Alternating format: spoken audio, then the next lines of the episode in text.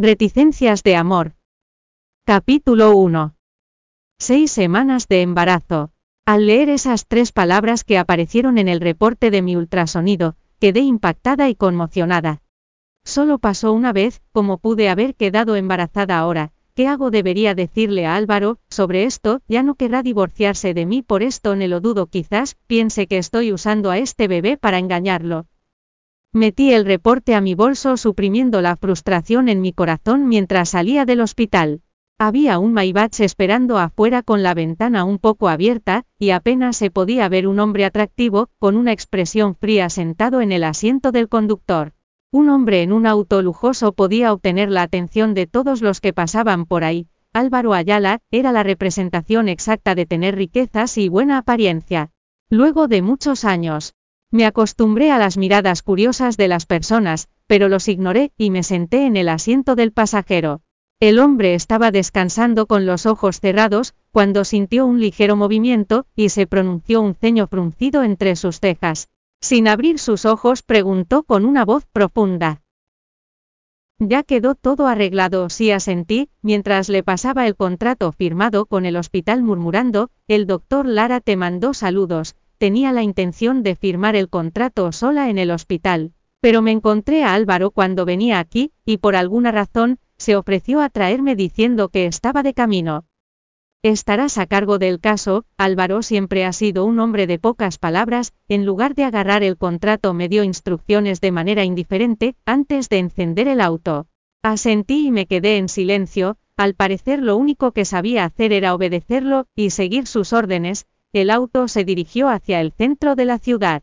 Ya era tarde, y no estaba segura hacia dónde conducía, si no era de regreso al chalet, aunque estaba confundida no tomé la iniciativa de preguntarle hacia dónde íbamos, y me quedé callada. El reporte del ultrasonido era lo único en mi mente. Pero no sabía cómo abordar el tema, volteé a verlo de reojo en medio de un dilema, y como siempre emanaba una aura fría y distante, su mirada firme y despiadada estaba enfocada en el camino, Álvaro grité, las palmas de mi mano se volvieron sudorosas mientras apretaba mi bolso, quizás eran por mis nervios de punta. Habla, esa sola palabra, fue dicha sin ningún trazo de emoción, de todas formas siempre me ha tratado de esa forma, después de unos segundos la tensión se fue alejando gradualmente de mi cuerpo al calmar mis nervios. Tomé un gran respiro, y anuncié. Estoy, embarazada solo tenía dos palabras que confesar, pero me traje la segunda que estaba en la punta de mi lengua al momento que su teléfono sonó. Rebeca, ¿qué sucede? Algunas personas, solo reservan su lado gentil y cariñoso para una persona. Ese lado gentil de Álvaro estaba reservado para Rebeca Villa, era fácil de ver por la forma en que conversaba con ella.